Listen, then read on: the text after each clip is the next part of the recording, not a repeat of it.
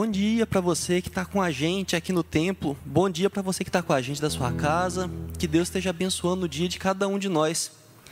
Como é, é bom nós estarmos reunidos aqui na casa do Senhor, como é bom estarmos reunidos no nome dEle. O Salmo 92, os primeiros versos dizem assim: Bom é render graças ao Senhor e cantar louvores ao teu nome, ó Altíssimo. Anunciar de manhã a tua misericórdia e durante as noites a tua fidelidade. Como é bom nós podermos falar do nosso Deus, falar do, dos seus atributos, falar do como, como Ele é, quão grandioso é nosso Deus. Quantas coisas né, que, de Deus que nos deixam encantados, nos deixam maravilhados. Aqui no, no texto ele fala, fala aqui da, da misericórdia e da fidelidade de Deus, mas quantas outras coisas que Deus nos traz quantas outras coisas de Deus que Ele nos mostra e que nos deixa com o coração transbordando de alegria, nos deixa às vezes de boca aberta para olhar como esse Deus é maravilhoso conosco. Muitas vezes, quando nós recebemos o perdão de Deus e nós temos a consciência que nós não merecíamos esse perdão e a, a misericórdia dele nos deixa encantado. Como pode um Deus ser tão bom? Como pode um Deus tão grandioso, tão poderoso, tão justo ser tão bom ao ponto de me perdoar? Então quero convidar você agora a louvar esse Deus, colocar diante dele o, o seu louvor. Nós vamos adorá-lo com cânticos, mas agora que você possa estar declarando, declarando quem Deus é para você, o que Deus representa em sua vida, o lugar dele no seu coração. Declarar quanto ele é grandioso, quanto ele é misericordioso, lembrar de características de Deus que talvez venha à sua memória e colocar diante dele o quanto isso impacta a sua vida, o quanto isso é real no seu dia a dia. Não, se, que não são só apenas palavras que nós usamos para descrever Deus, mas são coisas de Deus que mudam o nosso ser, o nosso jeito de agir, o nosso jeito de encarar as coisas.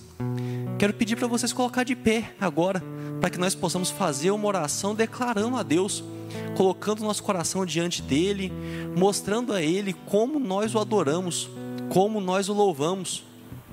Vamos fechar nossos olhos? Senhor Deus e Pai, nós te louvamos, Senhor Deus, nós te louvamos porque o Senhor é muito grandioso, Deus. Nós te louvamos porque o Senhor criou todas as coisas e a sua criação dá testemunho disso, Pai. Quando nós acordamos e vemos um dia bonito, Senhor Deus, quando nós podemos, ó Pai, sair e sentir um vento, um vento fresco numa noite quente, Senhor Deus, nós sabemos que foi o Senhor quem fez. Nós sabemos que é o Senhor quem tem agido, ó Pai, e nós queremos te render graças, Senhor. Queremos te render graças por tudo que o Senhor tem feito, por tudo que o Senhor ainda fará em nossas vidas, Senhor Deus. Nós queremos te louvar pela sua misericórdia, queremos te louvar pela sua justiça, Senhor Deus. Queremos te louvar pela sua fidelidade, porque o Senhor promete aquilo que o Senhor cumpriu na sua palavra. Queremos te louvar porque a sua misericórdia, ó Pai, nos fez acordar mais um dia. Ela não permitiu, não permitiu que nós fôssemos consumidos, Senhor Deus. Nós te louvamos, Pai, porque a Sua provisão se revela dia após dia. Nós temos o nosso sustento, nós temos a nossa saúde, Senhor Deus. A cada desafio que se levanta, nós temos energia e coragem para enfrentar cada um deles, Senhor Deus. E nós sabemos que é a Sua poderosa mão que nos sustenta, Pai. Então, Senhor Deus, nós queremos colocar diante do Senhor toda a nossa oração, Senhor. Sonda o nosso coração para escutar aquilo que nós não conseguimos colocar em palavras, ó Pai, porque muitas vezes o Senhor é tão grandioso que nos falta palavras para dizer isso, mas o Senhor conhece o nosso coração. Então, ó Pai, escuta tudo que nós temos a dizer, Senhor Deus, os nossos pensamentos. Talvez às vezes que nós simplesmente só conseguimos ficar de boca aberta diante de tudo que o Senhor faz, Senhor Deus. Recebe tudo isso como um gesto de louvor, de adoração a Ti, Pai. No nome de Jesus que nós oramos. Amém. Amém. Vamos declarar que nosso Deus é bom, a misericórdia dele está sobre nós.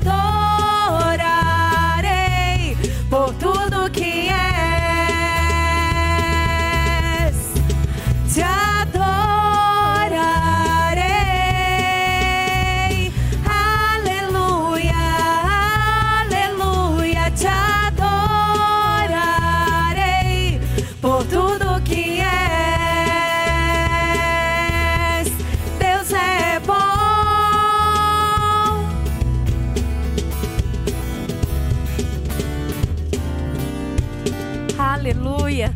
É tão bom quando nós podemos abrir o nosso coração e cantar da bondade do Senhor, assim como Kelsen disse para nós, né? E entoar louvores ao nosso Deus. Essa próxima canção diz sobre o amor de Deus, que Ele cobre as nossas vidas, que Ele está sobre nós. Então eu quero convidar você a declarar o amor de Deus sobre a sua vida. E talvez nessa manhã você não se sinta amado, não se sinta querido por Deus, mas pela sua fé, eu quero convidar você a declarar que o amor de Deus está sobre as suas vidas. Que o amor de Deus está sobre a sua casa, sobre os seus filhos, sobre os seus pais. E que esse amor há de trazer salvação para dentro da nossa casa. Livrar a nossa alma das mãos do nosso enganador, daquele que cerca e que muitas vezes tem tramado mal contra nós. Então declare que o amor do Senhor está sobre a sua vida e que você confia nesse amor, porque é o melhor lugar para nós.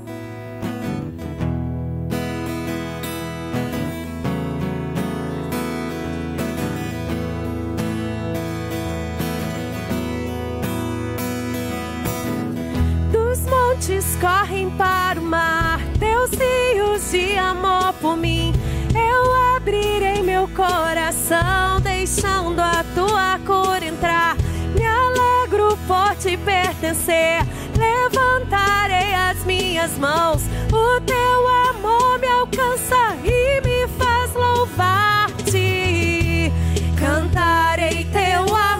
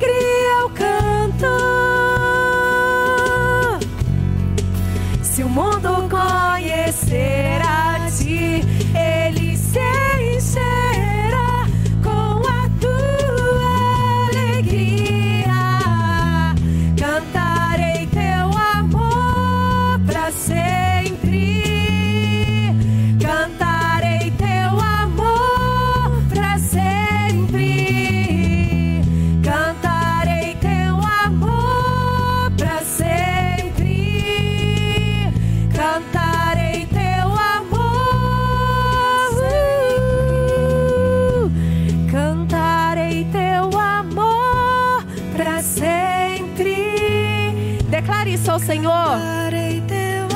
Declare que você vai cantar da fidelidade dele sobre você. Declare que ele é bom e que o amor do Senhor está sobre a sua vida. Teu amor. Cantarei teu amor para sempre,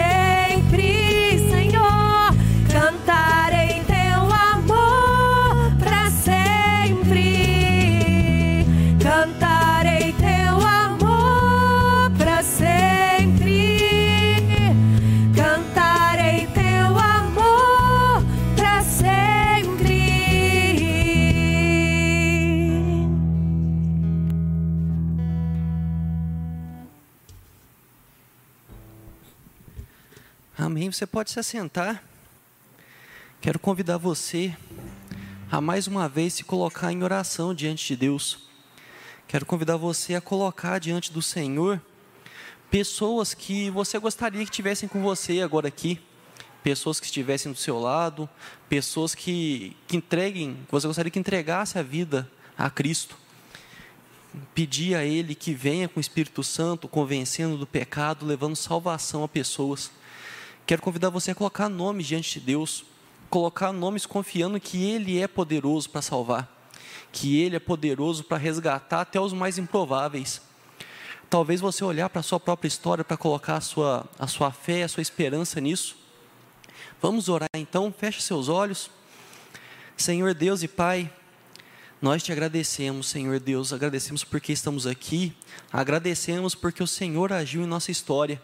O Senhor tocou o nosso coração, o Senhor, com teu Espírito Santo, nos convenceu, Pai. Nos convenceu do pecado, nos convenceu dos nossos maus caminhos, Senhor Deus.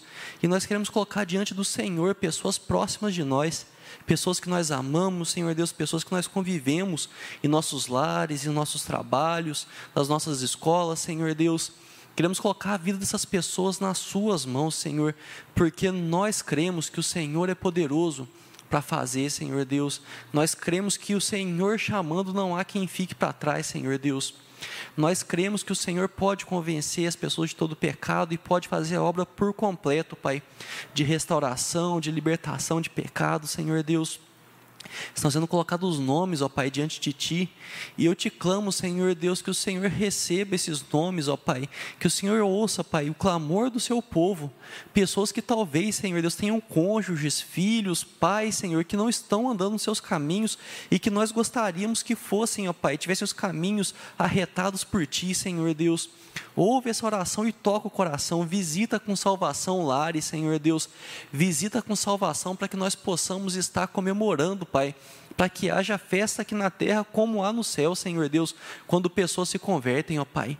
No nome santo de Jesus, Senhor Deus, recebe cada nome, cada nome aqui colocado e age, Senhor Deus, age poderosamente para mudar a vida, Senhor Deus, para mudar histórias. Nós clamamos isso no nome poderoso de Jesus. Amém. Amém. O pessoal que veio pro, do pessoal que está para se batizar, do curso Novos Membros, pode ir lá para cima que, vai se reunir com o conselho. O pessoal que veio para o curso dos, dos adolescentes pode ir lá para cima também, que o Vini vai ministrar a aula hoje. E um bom dia para todos, né? Que Deus esteja abençoando os que estão lá na, nas classes, os que estão aqui. Que Deus possa estar tá, tá abençoando e está falando com cada um de nós nesse dia. Nós temos falado, né, aqui sobre os dons. Nós temos tratado, tem tido uma série falando sobre os dons. E hoje nós vamos continuar nesse assunto. Nós sabemos que os dons são presentes dados a Deus, né? São coisas que Deus dá a nós para capacitar o seu povo para agir na sua obra, para fazer a sua vontade, para estar tá edificando a igreja para estar tá edificando mutuamente, para estar tá servindo uns aos outros. Nós temos visto como que os dons foram feitos, né, para que a igreja cresça. Os dons foram feitos para que nós possamos glorificar o nome de Deus. Nós possamos reconhecer que aquilo que nós temos de habilidades, de capacidades, de, de talentos, foi o próprio Deus que nos deu. E nós glorificamos a Deus quando nós colocamos esses dons a serviço do reino quando nós usamos esses dons para engrandecer aquele quem nos deu, aquele que nos presenteou com esses dons. Nós sabemos, né, nós, nós vimos que toda pessoa recebe um dom quando ela é chamada por Deus. Quando ela é salva, quando o Espírito Santo convence do pecado, é dado a essa pessoa um dom. E esses dons variam de uma forma muito grande. Existem diversos tipos de dons, mas todos eles vêm a contribuir para o reino de Deus, vêm a contribuir para que o para a sua obra, vêm a contribuir para a edificação mútua. Alguns dons são, são mais visíveis, outros acabam que, que fica, passam, menos perce, passam mais despercebidos, né? não são tão visíveis assim, mas todos eles são igualmente importantes. Todos esses dons eles são necessários para a obra. Né? Eu gosto de, de falar que, pensar em futebol, né? se nós pensarmos no futebol, tem diversas posições ali. O goleiro é uma pessoa muito importante. Se o time não tiver goleiro, ele vai tomar um gol atrás do outro e vai perder. Mas se você fizer um time com 11 goleiros, não vai funcionar. E da mesma forma, um time com 11 atacantes vai atacar muito, mas vai ficar desprotegido. Então, cada dom, cada função que é exercida, ela é importante. E hoje nós vamos falar de alguns, de alguns dons que que vão que são mais visíveis na igreja. Alguns dons que são mais visíveis na, na, na ação da igreja, na direção da igreja. Vamos falar sobre pastores, vamos falar sobre os evangelistas. E com isso vem a pergunta, né, se o sacerdócio é universal, nós aprendemos isso, que todo cristão, né, todo crente é chamado para falar de Deus, é chamado para poder falar da, da vontade de Deus, para poder estar tá aconselhando pessoas, se o sacerdócio é universal, por que é que nós temos pastores? Porque se todos somos sacerdotes, por que tem pessoas que desempenham um papel de pastor? E por que é que a igreja se organiza assim? Porque nós acostumamos muito facilmente com as coisas. E às vezes você talvez vá à igreja desde pequeno ou mesmo que você não vá, né? Culturalmente nós temos essa ideia de igreja que tem uma pessoa que está na frente da igreja. Por que é que as coisas são assim? É muito bom nós pensarmos, né, de tempo em tempo, por que, que as coisas são como são. Porque nós não somos. Uma coisa que, que, que é uma acusação que é feita contra a igreja, que a igreja é um lugar que você simplesmente diz que as coisas são assim, pronto. E isso não é verdade, não deve ser assim. Nós devemos pensar por que, que as coisas são dessa forma, tentar investigar, tentar compreender melhor por que, que as coisas funcionam como funcionam. Se nós estamos fazendo a coisa do jeito certo, ou se simplesmente nós nos acostumamos ao molde. E para isso, nós vamos ler o texto bíblico que está lá na carta Efésios, no capítulo 4, os versículos 11 e 12. Efésios 4, 11 e e 12.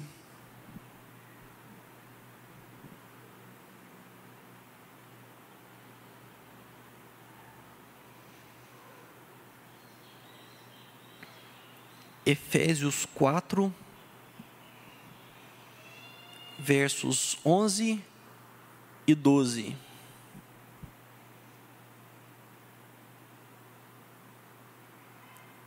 Efésios 4, 11 e 12. A palavra do nosso Senhor diz assim: E Ele mesmo concedeu uns para apóstolos, outros para profetas, outros para evangelistas e outros para pastores e mestres, com vistas ao aperfeiçoamento dos santos, para o desempenho do seu serviço, para a edificação do corpo de Cristo. Aí, é esse texto, é um texto bem curto, mas ele tem muita informação. E aí nesse texto nós vamos ver duas, nós vamos dividir o nosso estudo em duas grandes partes. Uma vê cada uma dessas funções que são colocadas aí e a outra do porquê que elas existem. Essas funções estão relacionadas a dons, elas estão muito ligadas a dons. Elas não são uma lista que compreendem todos os dons, existem outras listas na Bíblia que vão falar de outros dons, mas ela vem falar muito da, do, de alguns dons que estão mais ligados à, à direção. E aí nós vamos ver então cada uma delas, né, as diferenças e por que é que elas existem. Mas antes de dedicarmos a isso, vamos, vamos orar mais uma vez por iluminação. Senhor Deus e Pai, ainda na tua presença, Senhor Deus, nós queremos na segurança que o Senhor está entre nós, Senhor Deus, porque a Sua palavra diz que onde dois ou mais estiverem reunidos em Seu nome, o Senhor estará entre nós, Senhor Deus. Nessa segurança nós queremos pedir, Pai, que o Senhor venha agir em nosso meio, que o Senhor esteja, Pai, direcionando aqui a ministração desse estudo, que tudo que venha a ser falado aqui, tudo que venha a ser dito, Pai, que venha primeiramente de Ti, Senhor Deus, que seja algo que o Senhor esteja preparando para cada um ouvir, ó Pai, e de igual forma que o Teu Santo Espírito esteja preparando o coração de cada um aqui para receber essa palavra, não só para conhecimento, Pai, mas para edificação, que possa não só surgir, surtir efeito, Pai, na vida de cada um, mas que possa gerar transformação e que possa estar tocando a vida de outras pessoas, Senhor Deus. No nome santo de Jesus que nós pedimos. Amém. Amém. Então vamos né, começar pelas funções. São listadas aí algumas funções no versículo 11, e a primeira delas que é colocada aí é a função de apóstolo. A função de apóstolo, nós ligamos muito né, a figuras ali do, do Novo Testamento, e mais recentemente começaram algumas pessoas a assumir esse título de apóstolo. Alguns líderes de igrejas tomam esse nome de apóstolo e aí nós vamos ver aqui o que é um apóstolo. O Hernandes Dias Lopes colocou aqui o que alguns requisitos que são colocados biblicamente para ser concedido o título de apóstolo. O primeiro está lá como conhecer pessoalmente a Cristo. Lá em 1 Coríntios 9, 12, nós encontramos Paulo dizendo: Não sou apóstolo, não vi Jesus nosso Senhor, então Paulo coloca o fato dele ter visto Jesus como sendo requisito para ser um apóstolo, para ser reconhecido como apóstolo. Que o apóstolo ele é reconhecido ali naquele contexto como alguém que viu a Cristo, alguém que esteve junto de Cristo. Uma outra é de ter sido testemunha de sua ressurreição. Atos 1, de, 20, de 21 a 23, está falando do substituto de Judas. Judas teria se suicidado e eles estavam na busca de um, uma outra pessoa para substituir, para formar ali os doze, né, para estar entre os doze apóstolos.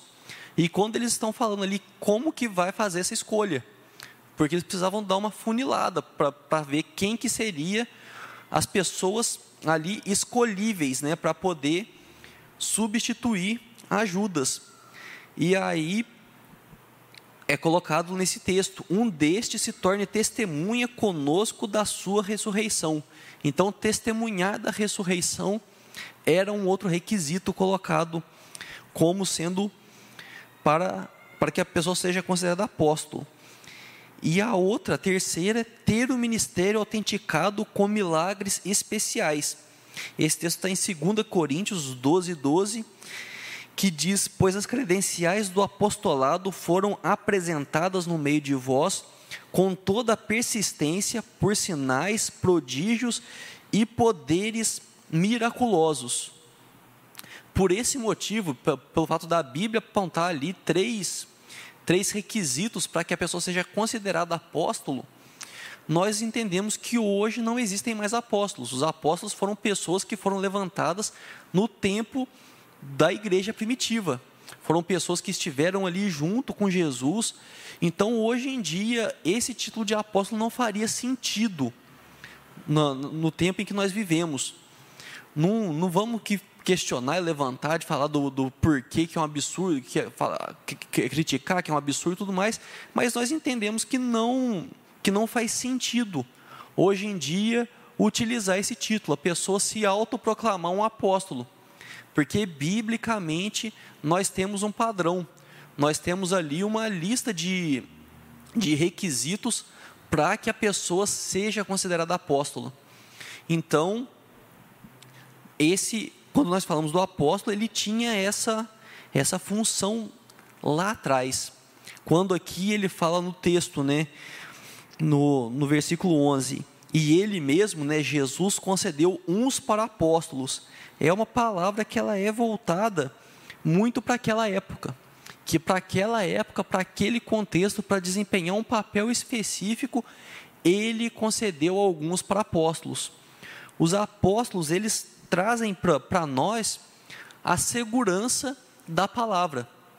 Quando nós pensamos até na formação do cânon bíblico, quando a Bíblia foi formada, o, um dos, dos requisitos que eles faziam para poder reconhecer se um livro era, ele era um livro inspirado ou não, era a autoridade de apóstolo, a autoridade do autor do livro, que se o livro era de um apóstolo ou de alguém que caminhou junto com um apóstolo.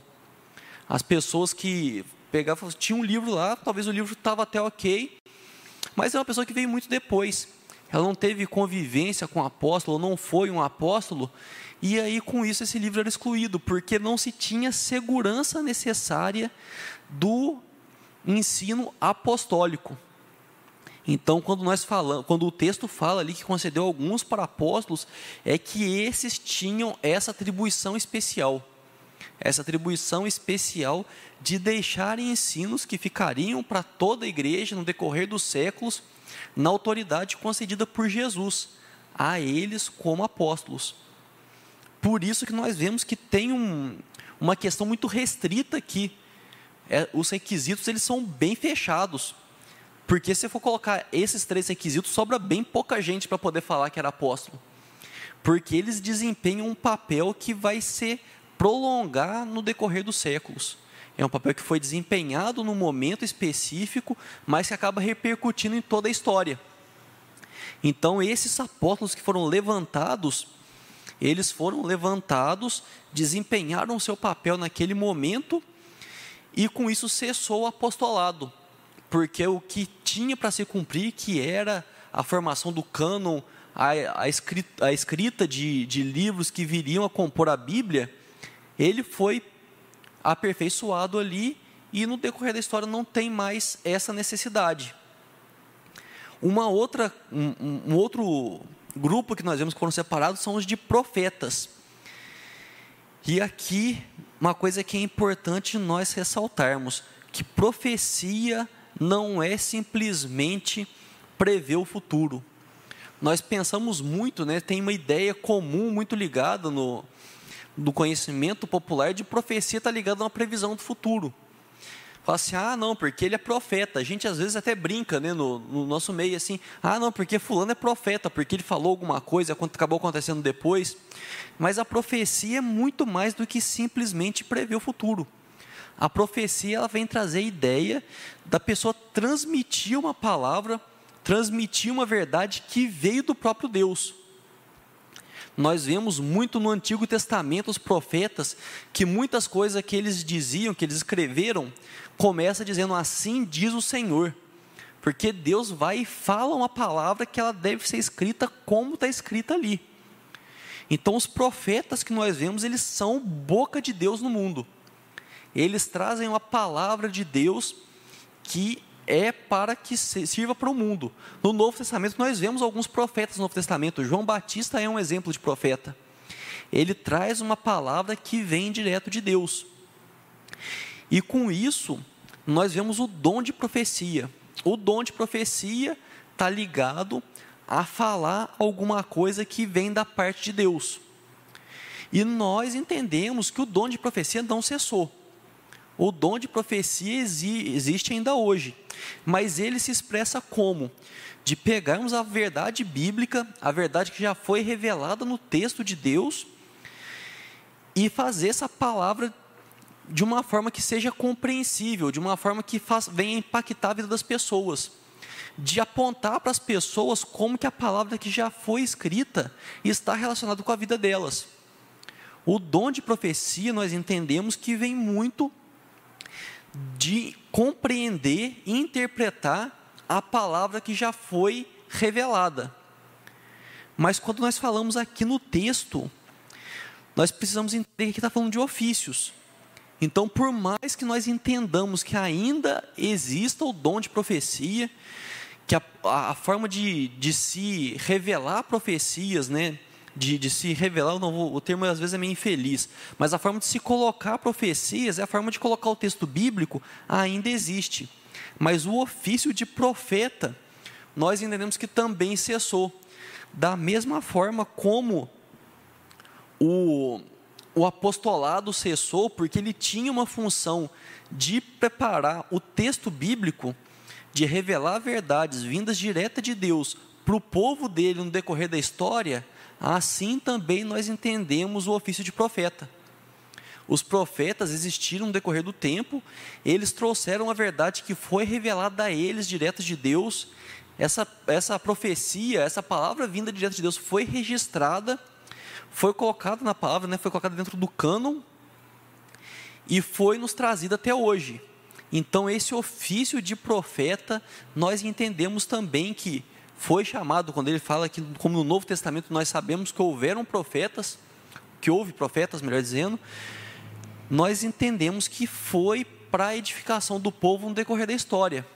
Eles cumpriram a sua função naquele tempo e depois disso o ofício de profeta cessou. Nós não temos mais hoje profetas como tinha no tempo do, do, do Novo Testamento, do Antigo e do Novo Testamento. Ali existiram profetas que trouxeram verdades de Deus para que fossem reveladas ao povo, que fossem registradas na palavra e edificassem o povo no decorrer do tempo. Hoje em dia, mesmo havendo o dom de profecia, ele age de uma forma diferente. Porque senão nós precisaríamos entender que a Bíblia ainda precisa continuar sendo escrita. Se nós entendermos que, o, que ainda existem profetas, que ainda existem pessoas que recebem revelações inéditas de Deus sobre a sua vontade, sobre os seus desígnios, nós precisaríamos de entender que precisamos acrescentar novos livros à Bíblia. Porque significa que Deus está revelando a sua palavra ainda nos dias de hoje. Está claro isso, gente?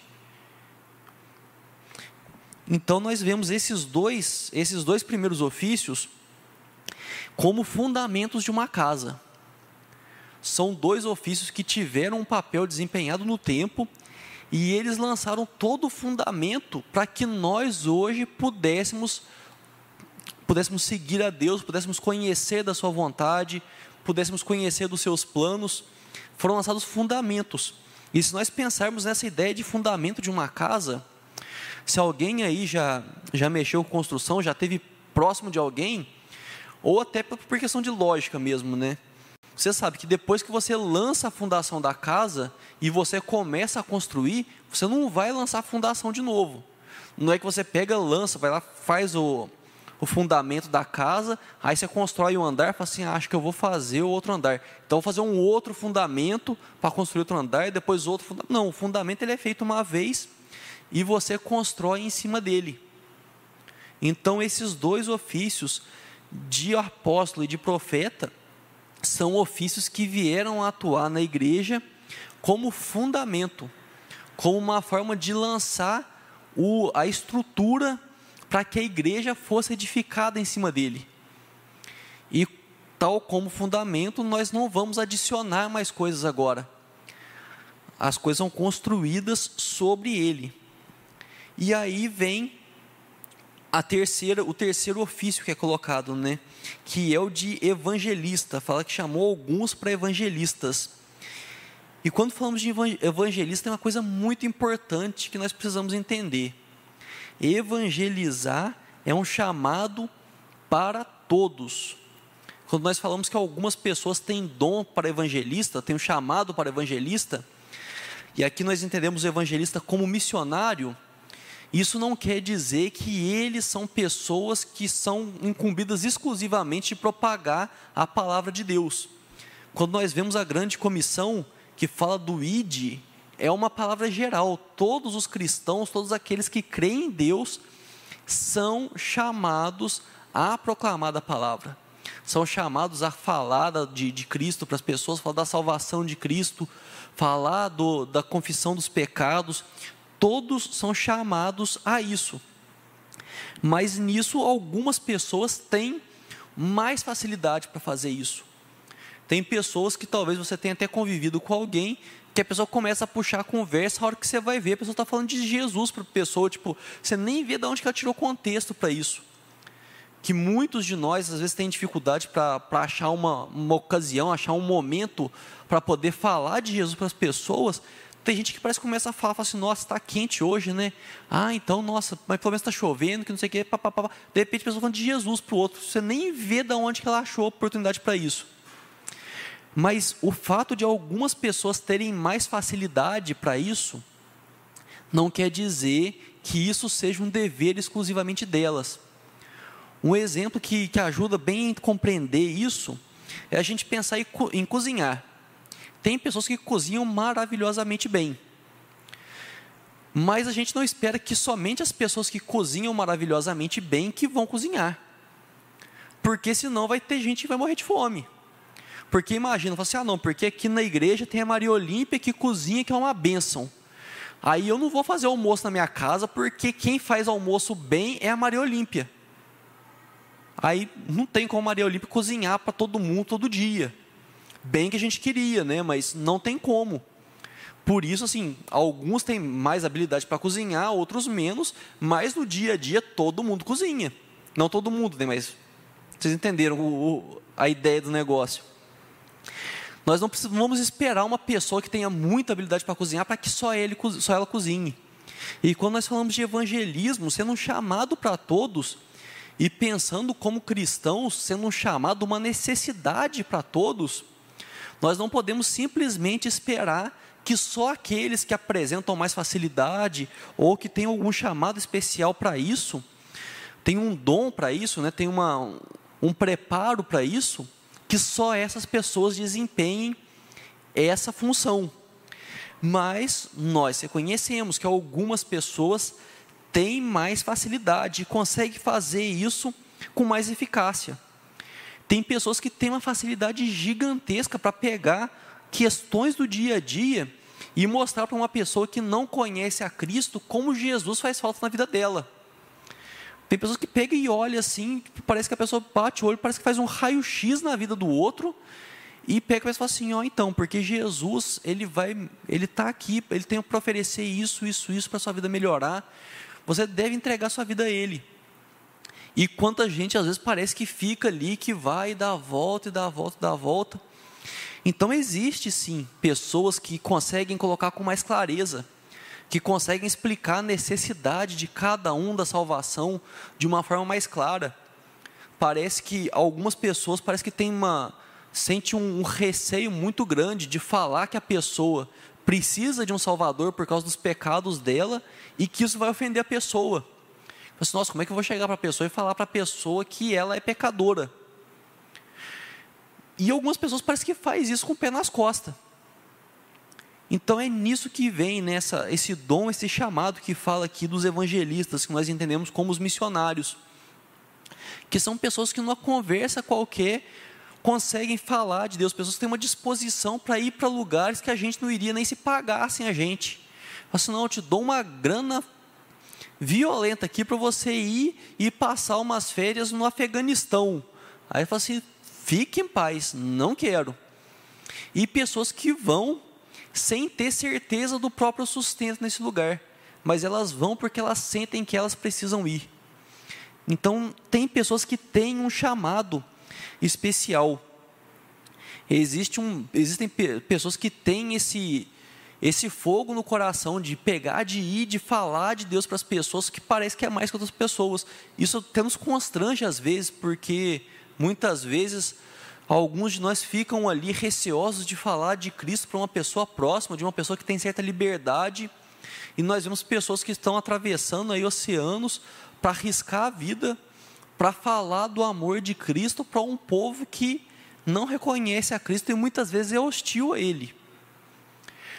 E por isso a igreja se vale muito dessas pessoas, que são pessoas que estão dispostas, talvez aí a, a algum lugar longe para alcançar pessoas, talvez não ir longe, mas ir no, no, numa, enfrentar uma barreira que é social. Nós vamos, vemos isso nas pessoas que, que trabalham com evangelismo urbano, pessoas que saem nas noites para conversar com pessoas em situação de rua, que, que vai, vai falar com pessoas que muitas vezes se tornam invisíveis aos olhos da sociedade, mas que aos olhos de Deus elas estão presentes ali. São pessoas que foram criadas da mesma forma que nós somos criadas por Deus. São pessoas que dependem de Cristo como todos nós dependemos. São pessoas que têm o coração inclinado a isso. São pessoas que talvez até no dia a dia mesmo, no seu convívio, no seu lugar de trabalho, na, na sua escola, no seu lar, são pessoas que têm uma, uma constância em falar de Deus para as pessoas. Então a igreja, quando a gente fala da igreja, a igreja invisível, o corpo de Cristo, ela se vale muito dessas pessoas para aumentar a sua eficácia em alcançar mais gente. São pessoas que, se você já teve contato, você vê que a pessoa fica inquieta. Eu lembro que eu tive contato com uma família que que estava fazendo missão no, no Afeganistão e houve uma mudança e, e houve uma perseguição gigantesca lá por a cristãos, especialmente a missionários, ao ponto que uma filha dessa família, ela começou a sentir dores, foi no hospital. O médico que estava lá, o médico ele era cristão também, ele falou assim: olha, ela está com apendicite. Se fosse em qualquer situação normal, eu faria uma cirurgia agora. Mas do jeito que estão as coisas, é mais perigoso ela fazer a cirurgia e o tempo que ela vai ter que ficar em repouso aqui, aparecer alguém e tentar matá-la, do que mandar ela para casa e tentar fazer isso um, em outro tempo. E aí mandou a família para casa, eles vieram fazer a cirurgia, acho que, não sei se foi no Brasil, se foi no, num país que eles passaram na Europa antes, e esse médico passou alguns dias, ele foi morto no hospital. Então, se a menina tivesse ficado para fazer a cirurgia, ela teria sido morta também. E aí essa família, ela veio para o Brasil, foi, foi levantada uma oferta na igreja ali, a, de uma forma emergencial, para que eles pudessem vir para o Brasil, uma família de cinco pessoas. Era uma viagem cara, sei que teve pessoa que vendeu, até vendeu o carro para poder ajudar a trazer essa pessoa de, pessoal de volta. E eles estiveram na igreja que, que eu estava na época, e você conversava, eles estavam loucos para voltar, estavam doidos para voltar, porque eles sentiam necessidade de falar de Deus para aquelas pessoas.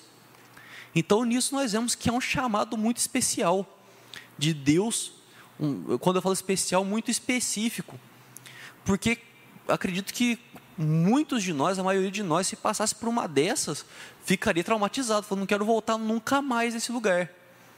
Mas essas pessoas estavam já aflitas para poder voltar, para poder continuar o que estava sendo feito. Então, por isso, são pessoas que prestam um grande serviço à igreja. Por isso que existem missionários. Apesar de todos nós sermos chamados a falar do amor de Cristo, nós entendemos que Deus equipa algumas pessoas de uma forma específica para realizar isso de uma forma mais eficaz. E uma outra categoria nós encontramos aqui pastores e mestres. E se você tiver com a sua Bíblia aberta aí ainda, e você quiser prestar atenção, eu vou reler aqui, e olha como é interessante, que ele pega e diz assim: Ele mesmo concedeu uns para apóstolos, outros para profetas, outros para evangelistas e outros para pastores e mestres. O texto não fala e outros para pastores e outros para mestres ele coloca pastores e mestres junto, coloca de uma forma junto. E isso por quê? Porque é difícil separar, apesar de serem dois dois ofícios por assim diferentes, é difícil separar um do outro. Vamos falar primeiro o que é um e o que é outro. O pastor, ele vai, tá, vai ter sua ação muito ligada à exortação, a chegar para uma pessoa, ouvir e aconselhar. Falar isso que você está fazendo não agrada a Deus, você precisa mudar os seus caminhos, você deve seguir de uma forma diferente, não é assim que, que Deus espera que você haja. E o mestre ele vai, tá uma, vai ter uma ação muito forte na questão do ensino. De falar, falar assim, olha, Deus não gosta que pessoas façam isso por causa disso, disso, disso. A vontade de Deus é assim por causa disso, disso, daquilo, aquilo outro. E agora pensa comigo. Se ele fosse chamar algumas pessoas para pastores e outras para mestre. Aí chega uma pessoa e fala assim, ô, ô pastor, eu tô com um problema assim, assim, assim assado. Assim, ah, então, Você não deve andar nesses caminhos, porque esse caminho não agrada a Deus, Deus espera que você viva de forma diferente, tal, tal, tal, tal, tal, tal. Aí ele pergunta, por que que isso, mas por que que isso desagrada a Deus? Parece que está todo mundo fazendo, espera aí então que eu vou chamar o mestre. Aí ele sai, chama o mestre e fala assim, olha, isso desagrada a Deus por causa disso, disso, disso, disso, disso, disso, disso. Ah, entendi. Mas o que, que eu posso fazer para mudar? Ele fala assim, não, então peraí que agora eu vou chamar o pastor de novo. É uma coisa que fica impossível você exercer um ofício sem o outro o, a pessoa para ser para exercer o ofício de pastor, ela precisa também exercer o ofício de mestre. São duas coisas que são separadas, mas elas precisam estar juntas para poder fluir o negócio. Porque imagina como que ia ser uma sessão de aconselhamento se fosse separado o pastor do mestre. Uma conversa que era para durar meia hora vai durar um dia e meio. Porque entra um, sai outro, entra um, sai outro, entra um, sai outro. Então ficaria uma confusão. Então nós entendemos que Deus equipa pessoas como pastores e mestres. O conjunto de habilidades de pastor e de mestre, ele coloca numa mesma pessoa. Porque são coisas que dependem uma da outra para caminhar bem. São como se fossem duas pernas desse, desse ofício né, de, de pastor e de mestre. Então vem muito a dependência dessas duas ações. E nós vemos assim, quando nós falamos de pastor, desse ofício de pastor, nós reconhecemos, né, muito muito facilmente nossa forma de organizar a igreja, que é a pessoa que vem na frente para falar. Mas ele vai estar tá caminhando junto com a ovelha. E quando nós falamos sobre, sobre isso, nós vamos falar, tratar com mais calma daqui a pouco, quando nós pensamos na nossa igreja, que é uma igreja que funciona em células, nós vemos como que o pastoreio, ele é algo que Deus chama algumas pessoas com, com um dom específico né, para ser pastor, para ser mestre, mas quando nós voltamos lá no sacerdócio universal de todos os crentes, todas as pessoas têm uma capacidade para fazer isso. A pessoa tem o conhecimento da palavra, ela tem algumas com maior intensidade, outras com menos, umas com mais facilidade, outras com menos, mas todas as pessoas têm uma capacidade de agir dessa forma. Um exemplo disso, e eu acredito que tenha acontecido já com alguns aqui, é você no seu trabalho, se, principalmente se você for um dos poucos cristãos do seu trabalho, uma pessoa passa por um problema e ela vai pedir conselho para você pessoa nunca nem pisou na igreja direito na vida, mas a hora que o calo aperta, ela busca uma pessoa que conhece a Deus para aconselhar. E quando ela te busca para aconselhar, você vai desempenhar um papel parecido com o de pastor e de mestre. Percebe como que todos nós temos um chamado para exercer a, a função de Cristo aqui no mundo? Nós somos chamados a pegar, a, a, exortar pessoas, somos chamados a ensinar pessoas, mas aqui o que, nós, o que nos fala é que algumas pessoas recebem um, uma habilidade maior para aquilo. Então, nós vemos que aí vai vir esse, vai vir o pastor e o mestre, ele vai acabar cuidando de mais pessoas. Ele vai acabar exercendo isso com mais pessoas. E quando nós, principalmente quando nós vemos na, na ideia ali do mestre, ele vem muito a ensinar como fazer isso. Porque se você passou bastante tempo, talvez, numa igreja, e se você, se vem alguém e pede para que você aconselhe, você, de uma forma ou de outra, você vai fazer mais ou menos parecido com o que o seu pastor faz você vai acabar, talvez inconscientemente, imitando um pouco do que o seu pastor faz, porque você foi aconselhado de um jeito, você foi ensinado de um jeito, e a sua tendência é replicar isso, a imitar o que você aprendeu. Mas aí vem a nossa, nosso segundo, a segunda parte do nosso estudo. Por que é que esses ofícios são importantes? Nós vemos falando aqui um pouco sobre isso, né? nós temos passado mais ou menos falando da importância disso durante aqui o estudo, mas nós vamos ver isso de uma forma mais profunda. E nós vamos ver isso numa escadinha lógica de três degraus, que o próprio texto nos mostra. Se você ler o versículo 12 aí, ele diz assim: com vistas ao aperfeiçoamento dos santos para o desempenho do seu serviço para edificação do corpo de Cristo. Aí o texto já coloca esses três degraus para nós. Do porquê é que, que Deus faz isso. Por que, que Deus chama pessoas para ofícios? E aí o primeiro que é colocado aí no texto, do versículo 12, é aperfeiçoamento dos santos aperfeiçoamento dos santos. E aqui é um, é um texto, é um texto bíblico que, que gera muita dificuldade para o tradutor. Porque a palavra no original, ela traz um sentido que é difícil para nós colocarmos no português. E aí, se você pega a palavra que é usada no, no grego e, e vai pensar na ideia que ela aparece em outros textos da Bíblia, ela vem parecer, um, um derivado dessa palavra vai aparecer no, no, sentido de consertar redes, rede de pesca, que a pessoa pesca e os peixes ali acabam danificando a rede, o desgaste natural, e aí os pescadores vão depois parte do trabalho deles é consertar essa rede. Uma outra palavra que é usada, um, um outro sentido que é usado dessa palavra é o de restaurar um osso quebrado. A palavra aqui fala, falando do aperfeiçoamento. De restaurar um osso quebrado. Quebrou o braço, colocou o, o gesso ali, o organismo vai, né, vai, vai fundir de novo ali o, o osso, vai, vai curar o osso.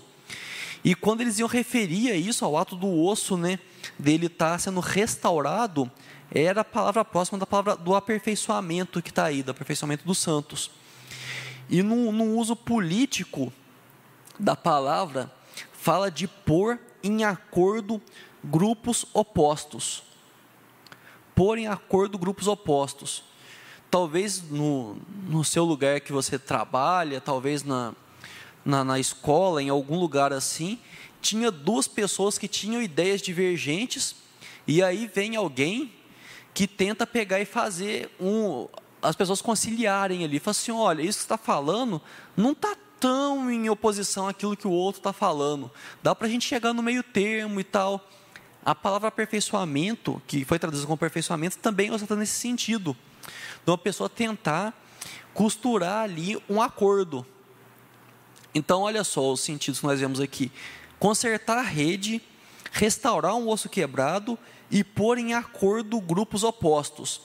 Quando nós falamos de aperfeiçoamento dos santos. Então, nós vemos nisso se você parar para pensar na lógica do negócio, vem muito na ideia de trazer para a unidade, para fazer com que as coisas se ajuntem ali e façam ser uma coisa mais firme, mais robusta e que vai cumprir o seu propósito. Então, quando nós falamos dessa ideia do aperfeiçoamento dos santos, e pensando nos ofícios que foram colocados ali, desde o começo, né, de apóstolos, de profetas, de evangelistas e de pastores e mestres, eles têm uma função. Quando fala o texto que foram levantados esses para quê? Para aperfeiçoamento dos santos, para fazer com que a igreja, com que o grupo dos santos, o grupo daqueles que Jesus chamou para ele, que eles estejam em união, que eles estejam apontando para o mesmo lado para que não esteja cada um tentando puxar para um lado ali e fazer com que se caminhe para o mesmo lugar, que se caminhe no mesmo propósito, que se houver, como mostra aqui, se houver duas correntes diferentes, mostrar falar assim, olha, eu sei que vocês estão pensando muito bem em tal coisa, vocês pensam muito bem outra, outra mas nós precisamos do quê? Nós precisamos ir para lá vocês indo para o lado de cá, tá indo mais ou menos para o lado certo. E vocês no lado de cá estão mais ou menos indo para o lado certo. Mas se a gente for para cá, vai todo mundo para o lado muito certo. E como que nós fazemos isso? Através da palavra de Deus. Por isso que nós vemos lá atrás que os apóstolos e os profetas lançaram um fundamento.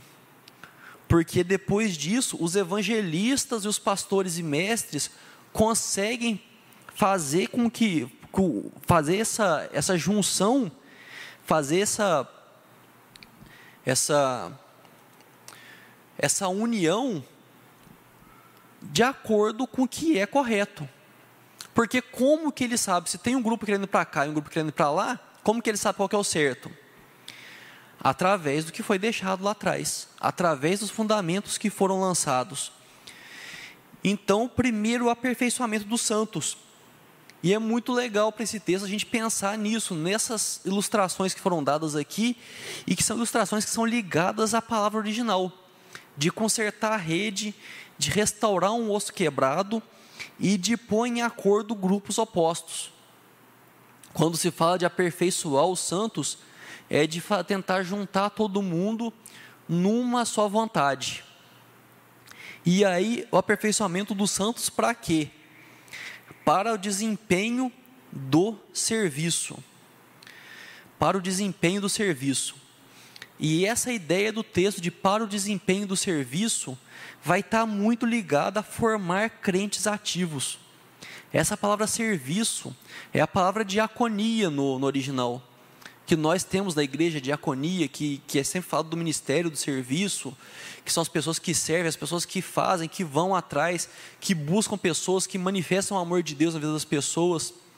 A ideia disso, e se nós pensamos na ideia da diaconia, da formação da diaconia na Bíblia, é aquele negócio quando tinha o pessoal que estava ali, tinha os presbíteros, tinha a liderança da igreja, mas a igreja não estava conseguindo atender a todos tinha muita necessidade que não estava sendo atendida. E aí foram levantados os diáconos, foram levantadas pessoas para o desempenho do serviço.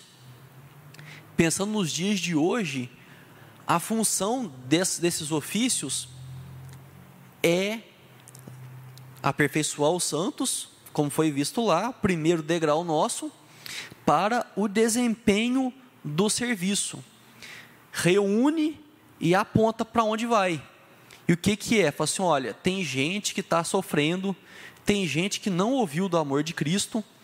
Como falamos lá do evangelista, não dá para o evangelista, não dá para o missionário aqui ir na casa de todo mundo. Não dá para Maria Olímpia cozinhar para todo mundo.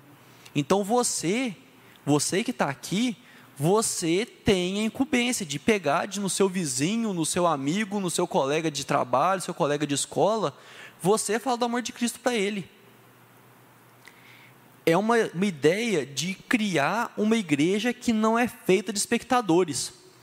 Não criar uma igreja que pessoas venham no domingo à noite, ouçam a palavra, digam amém e vai para casa esperar para voltar no outro domingo.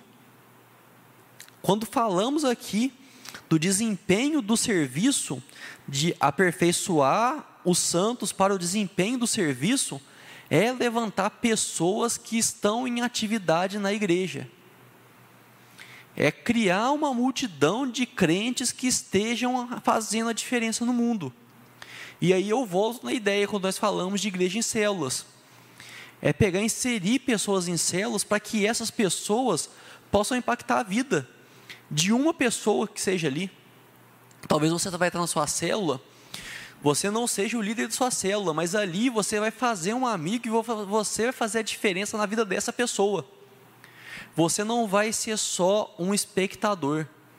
Você não vai estar vindo no domingo, indo embora e esperando dar uma semana para poder vir, ouvir de novo, para esperar mais uma semana e ouvir outra vez, e assim vai indo. Você está ouvindo, mas você está ouvindo para quê? Para fazer a diferença na vida de outra pessoa. Você está ouvindo para que essa palavra te transforme e a sua transformação te leve a transformar alguém. Para que o Espírito Santo haja em você e você seja um canal para que o Espírito Santo haja na outra pessoa. Porque a fé vem pelo ouvir. Você pegar e falar de Deus para a pessoa, falar do seu jeito, não precisa de ser de uma forma que você use palavras muito elaboradas, mas falar de uma forma que faça sentido para a vida da outra pessoa. Falar de uma forma que você mostre que você se importa com a outra pessoa.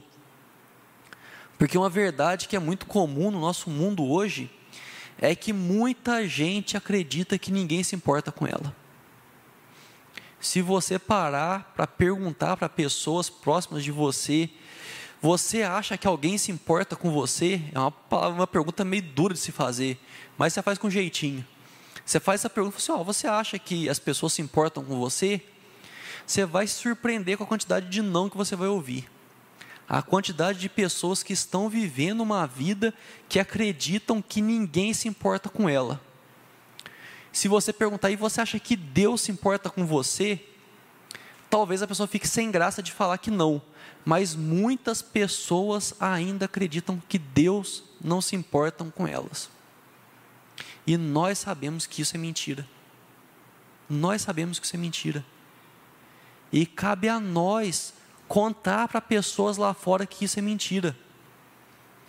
Porque tem pessoas vivendo vidas miseráveis, tem pessoas se matando porque elas foram levadas a acreditar que ninguém se importa com elas, e nem mesmo Deus. Pessoas que perderam o senso de propósito na vida e não conseguem enxergar por que, elas estão aqui. E nós sabemos que Deus dá propósito a vidas. Então, nisso que nós falamos que para o desempenho do serviço, né, aperfeiçoamento dos santos para o desempenho do serviço, é isso. É olhar para fora da porta da igreja e ver que tem muita gente, tem muita gente precisando desesperadamente de uma coisa que nós temos para oferecer em abundância. E essas pessoas não conseguem perceber isso sozinhas. As pessoas percebem que tem algo errado, percebem que há um problema, que há um problema grande e não conseguem identificar esse problema. Esse é o mundo que nós estamos vivendo. E você não precisa de olhar muito longe para achar isso. Se você parar e prestar atenção na onde que você vive, na sua casa, no seu trabalho, na sua escola, na faculdade, no seu bairro, se você parar e dedicar um tempo para olhar com calma, você vai perceber quantas pessoas precisam desesperadamente saber que há pessoas e que há um Deus que se importa com elas. Nós precisamos falar isso. E aqui nós falamos dos dons. Existem pessoas que têm mais facilidade para isso. Mas nós todos somos chamados para fazer isso. Nós todos somos chamados para falar às pessoas sobre essa verdade. Nós todos somos chamados a não ser espectadores na igreja. Nós somos chamados a não vir aqui ouvir uma palavra e guardar isso para a gente. A gente não é porco de engorda para ficar comendo, comendo, comendo, comendo, comendo, esperando morrer. Nós somos chamados a vir, nos alimentarmos e depois alimentar outras pessoas. E aí é uma coisa que que é muito que é muito assustadora talvez, mas que é uma questão de perspectiva isso, é que tem pessoas que é você para alcançar elas. Tem pessoas que quem vai poder falar de Cristo para elas no lugar onde ela vive é só você. E aí você pode encarar isso como um fardo ou como um privilégio. Isso depende de você. Você pode entender que, nossa, tanta gente melhor para fazer isso e tem que ser eu. Ou você pode pensar, tanta gente melhor para fazer isso e Deus confiou a mim fazer isso.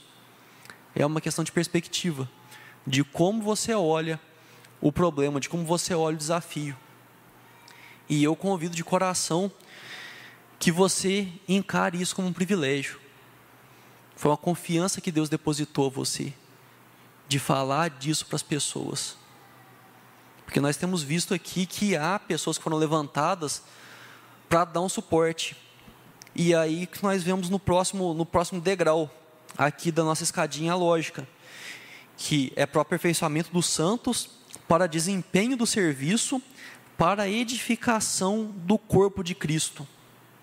E quando nós falamos disso, é um crescimento, se ele é feito como nós somos chamados para fazer, é um crescimento exponencial. Porque se você alcança alguém, são dois. E se você ensina essa pessoa que ela deve alcançar alguém, aí já são dois buscando alcançar, e isso virá quatro. E se esses quatro são ensinados assim, é o oito 16, 32 e assim vai. Porque nós ensinamos não só como que Deus pode mudar as vidas, mas que nós somos chamados a ensinar isso para outras pessoas. E quando nós fazemos um discípulo, e eu gosto muito dessa palavra discípulo, porque discípulo não é aluno, discípulo não é uma pessoa que senta numa cadeira e só ouve. Discípulo é alguém que anda junto, é alguém que convive. E se você faz um discípulo, se você vai até alguém, essa pessoa que talvez Deus confiou a você, e você fala com essa pessoa, você mostra do amor de Deus para essa pessoa, e com a sua vida, você mostra para essa pessoa que é muito bom ganhar novas pessoas, que nós somos feitos para isso. Mostrar para essa pessoa que a diferença que a sua vida fez na dela, a vida dela pode fazer em outra pessoa, isso vai acontecer. Isso vai acontecer. E o discipulado ele tem muito disso de você pegar e fazer alguém que vai estar tá com, com o mesmo foco que você tem. Se você anda com a pessoa e mostra para ela, não só como ela precisa de Deus, como Deus pode responder às indagações dela, mas como é bom você mostrar isso para outras pessoas, e nisso vem muito que foi falado. Se você vai encarar como um fardo ou como um privilégio, se você consegue demonstrar que isso é um privilégio, essa pessoa vai estar tá buscando esse privilégio também, de poder falar para outras pessoas. E com isso, nós somos fortalecidos mutuamente. Porque quando você faz um discípulo e não um aluno, você tem liberdade para expor também suas fraquezas a ele. E muitas vezes, naquilo que você é fraco, esse seu discípulo vai ser forte. E ele vai te fortalecer no momento que você está precisando. Porque nós temos uma ideia muito errada de que uma pessoa só ensina e outra pessoa só aprende. Mas o nosso chamado é para ensinar e aprender com o outro também. Lógico que no primeiro momento nós vamos muito mais ensinar do que aprender, porque nós conhecemos muito mais que outra pessoa. Mas à medida que nós vamos caminhando, nós vamos aprendendo também com outra pessoa. E isso é maravilhoso porque fortalece a nós nós não estamos só fortalecendo alguém, nós não estamos só direcionando alguém, mas essa pessoa vai fazer isso também na nossa vida. E quando nós pensamos nisso, vem aquela ideia de que crente sadio gera crente sadio. Se uma pessoa leva uma vida cristã doente, como eu falei, de começa a enxergar tudo na vida cristã como um fardo, você pode ter certeza que a menos que Deus intervenha sobrenaturalmente, o discípulo dela vai encarar a vida cristã como um fardo. E vai ser muito mais difícil fazer um discípulo. Porque quem que você convence a andar junto com você para viver uma vida de carregar fardo? Quem que você convence nisso? Você pega e você vai lá e fala assim, não, porque a minha vida é só trabalhar. Eu não me divirto, não dou risada, eu só eu só trabalho, sofro e reclamo da vida. Vão mandar comigo? Deus me livre. Para quê? E isso parece que, é meio exagerado, mas a gente olhar por aí, muitas pessoas falam: Deus me livre, você é crente igual esse aí. E a gente tem que tomar cuidado, porque às vezes a gente começa a falar que começa a falar sem perceber que ser cristão é muito difícil. Eu fico indignado quando eu vejo pessoas falando assim, ai não, porque nossa, ser crente é muito difícil. Eu já vivi sem ser crente. E olha, não recomendo. Não recomendo. Se você acha que ser cristão é difícil, tenta viver um mês e meio sem ser. Tenta viver.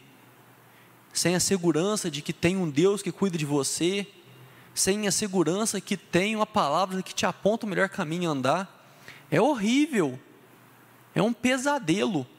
Mas nós não sei por que se criou isso. Você fala assim, nossa, não, porque é tão difícil né, ser crente. Ai, nossa, tão sofrido. Não é. Não é. Não é um mar de rosas, como não é a vida, porque aqui é a terra, aqui não é o céu. O problema muitas vezes é esperar que a gente viva o céu aqui na terra. Mas vai ter o tempo disso daí. Agora não é esse tempo. Mas aí crentes sadios geram crentes sadios.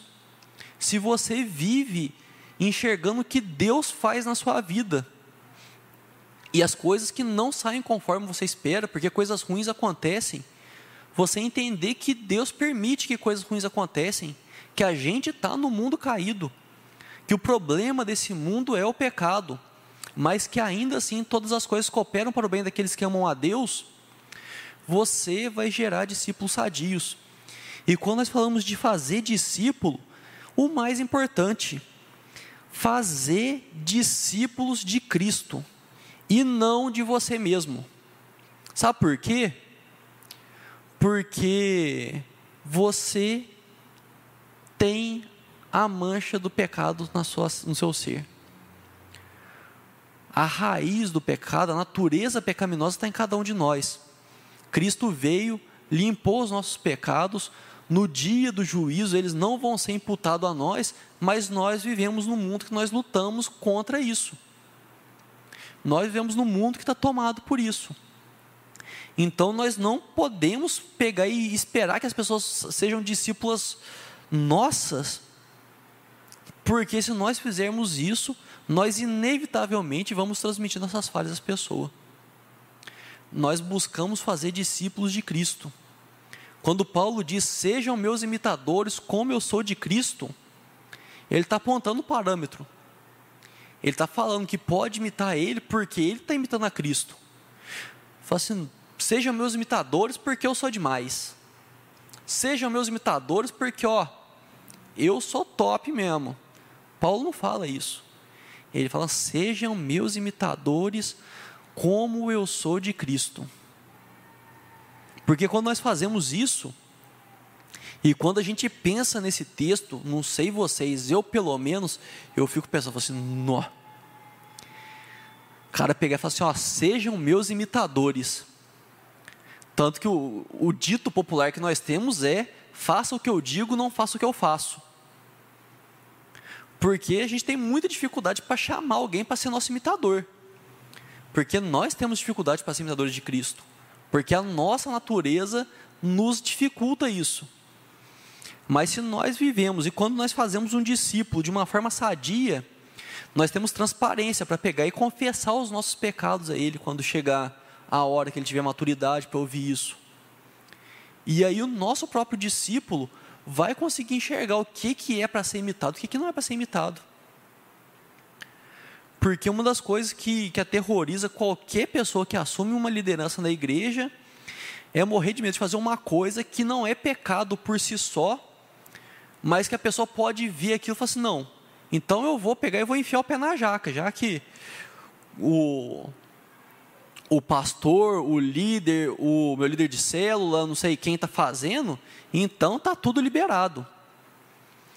Mas aí a ideia da gente conseguir demonstrar a nossa fraqueza, mostrar que nós temos falhas, para que as pessoas possam imitar o que há de Cristo em nós, não imitar o que há de pecado em nós e nos auxiliar a vencer os pecados para que nós possamos imitar mais efetivamente a Cristo, para que nós possamos nos tornar também discípulos melhores de Cristo. Porque a ideia é fazer discípulos de Cristo e não de nós mesmos nós somos um meio para fazer discípulos de Cristo. Então, retomando aqui para concluir a nossa escadinha do porquê é que existem esses ofícios na igreja. Para o aperfeiçoamento dos santos, para o desempenho do serviço, para a edificação do corpo de Cristo.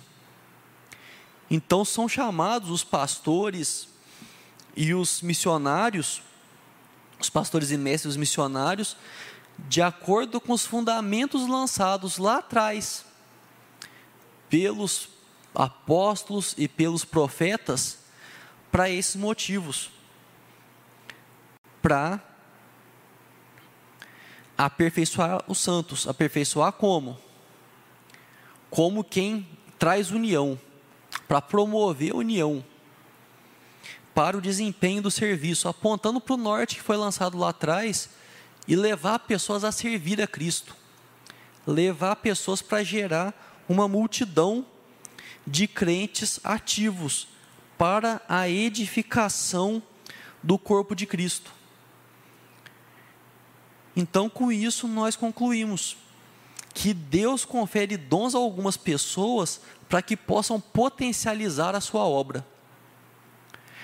Deus chama nos dias de hoje missionários e pastores e mestres para poder potencializar a sua obra. Quando nós falamos sacerdócio universal, é entender que essas pessoas não realizarão toda a obra, o que muitas vezes acaba sendo esperado. Se espera que o pastor faça, que o pastor aconteça, ah, que o missionário faça, e que a igreja senta, ouve, vai para casa e espera outro domingo, para sentar e ouvir de novo, e depois esperar outro domingo, e assim vai. E não é isso. Nós vemos no texto muito claramente que a função é fazer com que as coisas sejam potencializadas, é gerar cada vez mais crentes que sejam sadios, que estejam apontando para o discipulado, que entendam sua responsabilidade de saber que algumas pessoas foram conferidas a ela. Algumas pessoas cabem a essa pessoa falar do amor de Deus para elas, falar da salvação em Cristo porque no meio que a pessoa está é a única luz que existe. Fazer isso da melhor forma possível. Fazer isso sabendo, como foi dito aqui, que talvez tenha pessoas mais capacitadas, talvez tenham pessoas com, com mais eloquência, com mais conhecimento, com mais isso, com mais aquilo, mas que apesar de existirem todas essas pessoas, Deus escolheu você. E aí, outra vez, cabe a você entender se isso é um fardo ou se isso é um privilégio. Quem já foi o último a ser escolhido com frequência em, no, na educação física da escola, como eu, vai entender bem. Várias pessoas mais capacitadas, várias pessoas mais aptas, mas por algum motivo te escolheram antes. Você pode enxergar isso como um fardo, falar assim, nossa, agora eu vou ter que jogar ou você pode escolher isso, entender isso como um privilégio. Falar assim, ó, alguém me deu um voto de confiança. E eu vou fazer o melhor que eu posso ali. É sobre isso que a gente tem que pensar. Que a nossa liderança, a função principal dela, para que ela foi chamada, é para edificar a igreja, para fortalecer a igreja, para que a igreja, da porta para fora, faça o que a igreja deve fazer. Amém? Vamos orar? Senhor Deus e Pai, nós te agradecemos, Senhor Deus. Agradecemos por mais um dia, agradecemos por poder estarmos reunidos para conhecer mais de Ti, conhecer mais da Sua palavra, Senhor Deus. Nós queremos colocar diante do Senhor agora, Pai, um pedido que, que a nossa liderança, Senhor Deus, que esteja sempre, Pai, desempenhando esse papel esse papel de potencializar a igreja, Senhor, de poder potencializar para unir a sua igreja, para poder direcioná-la, Senhor Deus, poder prepará-la, para poder edificar, Senhor Deus, a sua igreja, para que a sua igreja haja conforme é esperado, Pai. Nós queremos, Senhor Deus, como igreja, cumprir o nosso papel nós sabemos que o Senhor tem um propósito para cada um, nós sabemos que o Senhor deu dons especiais a cada um, Senhor Deus, mas o Senhor deu a todos nós um chamado de ir e fazer discípulos, Senhor Deus. Nós queremos cumprir esse, esse chamado, Pai. Nós queremos, Senhor Deus, fazer aquilo que o Senhor nos mandou fazer, ó Pai. E nós queremos fazer isso não como quem carrega um fardo, mas como quem recebeu um privilégio, Senhor Deus de ir até o lugar onde nós estamos, Senhor, de alcançar pessoas, de falar do seu amor, de gerar, Pai, através da, da pregação da tua palavra, através do de, de, sendo canal, Pai, do Teu Santo Espírito para tocar a vida de pessoas, gerar novos companheiros de caminhada, Senhor Deus. Nós queremos adicionar novas ovelhas ao Seu rebanho, Senhor. Então nós colocamos as nossas vidas à Sua disposição Nós clamamos aqui pela liderança da igreja, Senhor Deus, pelos missionários, pelos pastores e mestres que têm agido de forma a potencializar isso, Senhor Deus. Que eles possam, ó Pai, ser abençoados em tudo que eles façam, que eles possam ser bem-sucedidos, que eles possam ouvir claramente a Sua voz e reproduzir a Sua voz àqueles que foram confiados, Senhor Deus. Nós te pedimos que o Senhor incomode o coração de cada um para entender que devemos ser uma igreja ativa, Pai. Devemos cumprir o ID, devemos falar a pessoas que talvez o Senhor confiou exclusivamente a cada um de nós, ó Pai. Então nos dê capacidade, nos dê intrepidez, Senhor Deus, nos dê ousadia para falar do seu amor. Que nós possamos ser tomados pelo Teu Santo Espírito e fazer tudo aquilo que precisa ser feito, Pai. Nós te pedimos também que o Senhor abençoe a tarde de cada um, que o Senhor leve cada um que está aqui em segurança para sua casa, Senhor Deus. Pedimos que o Senhor dê uma boa tarde de descanso e que desde já o Senhor esteja preparando o culto que será prestado a Ti, ó Pai, à tarde e à noite neste domingo. Nós oramos no nome de Jesus. Amém. Amém. Que Deus abençoe a vida de cada um, que Deus abençoe a tarde de cada um. E eu espero vocês às 5 e meia ou às 7 e meia nos nossos cultos. E até lá. Fiquem com Deus.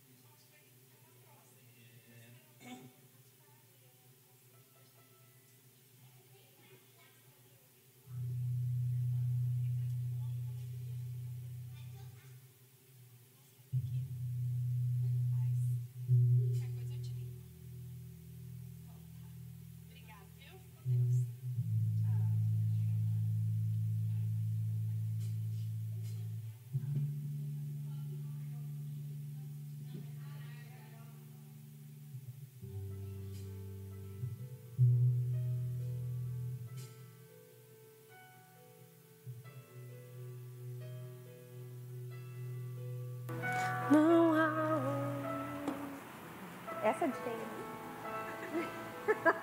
Por que pergunta? Eu fui bem boazinha pra você, né?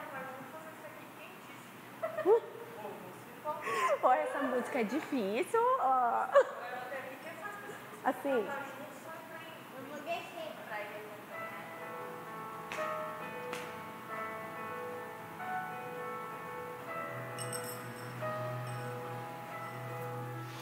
Não há outro como tu, soberano e fiel.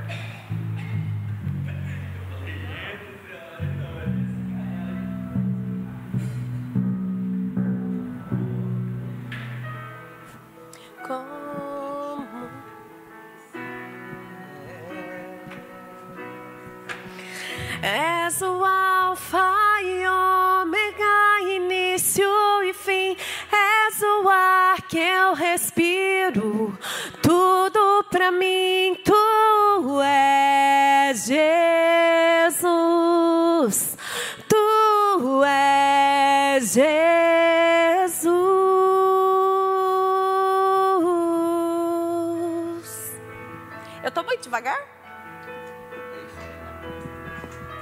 O Jesus- primeiro Jesus é diferente, né? Não há outro como.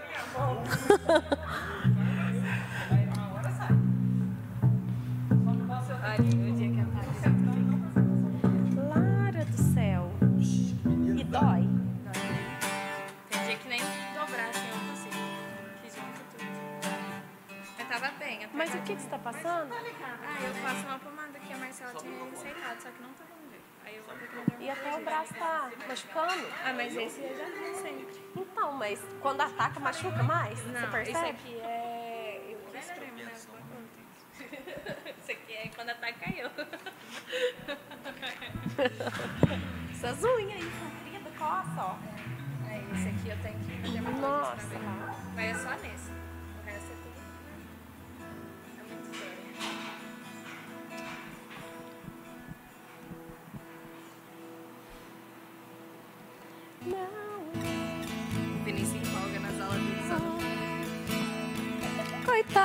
Dos alunos dele.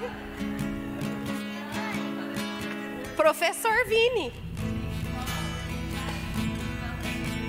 Pior.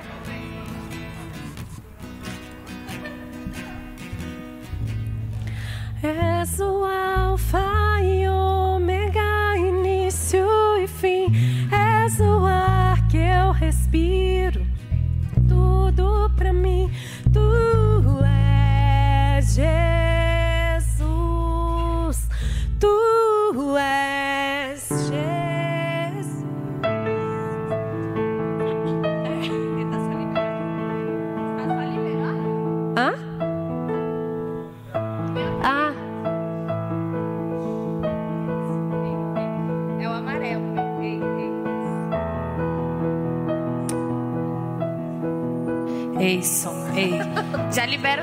Da Cássia aí também, que daqui a pouco ela chega.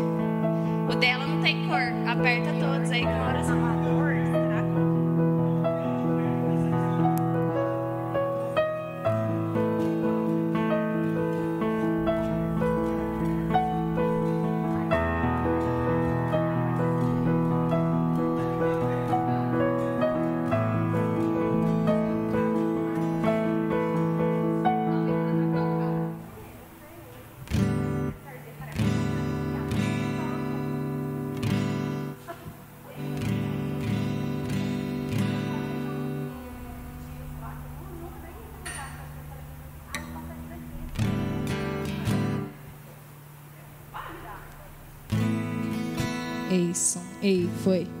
Ei, eis. Deu. Eis. Polaramine, sim. Loratadina, não. É, é, é, Loratadina segura mais, ele é mais limpinho. Ai, então vou fazer isso na hora que eu chegar lá em casa.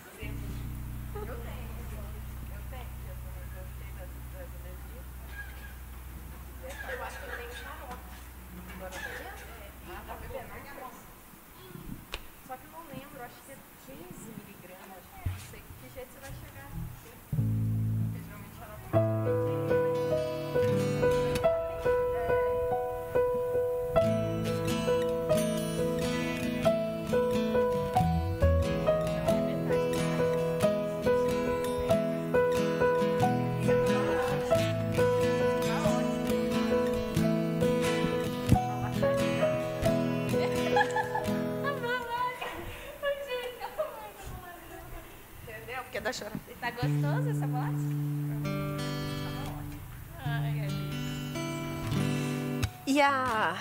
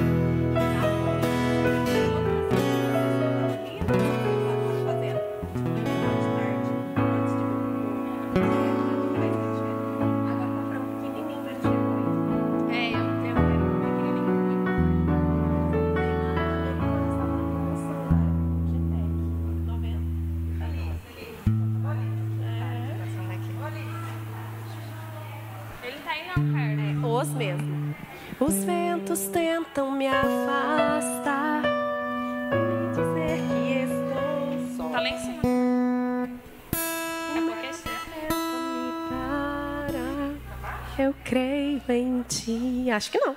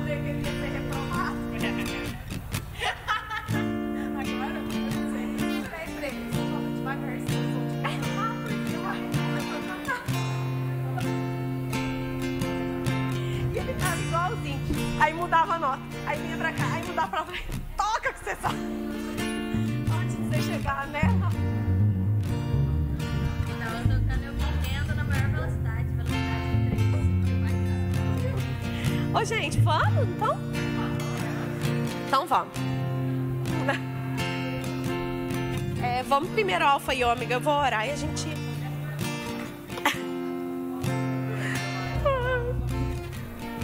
Amor, vai com Deus. Até.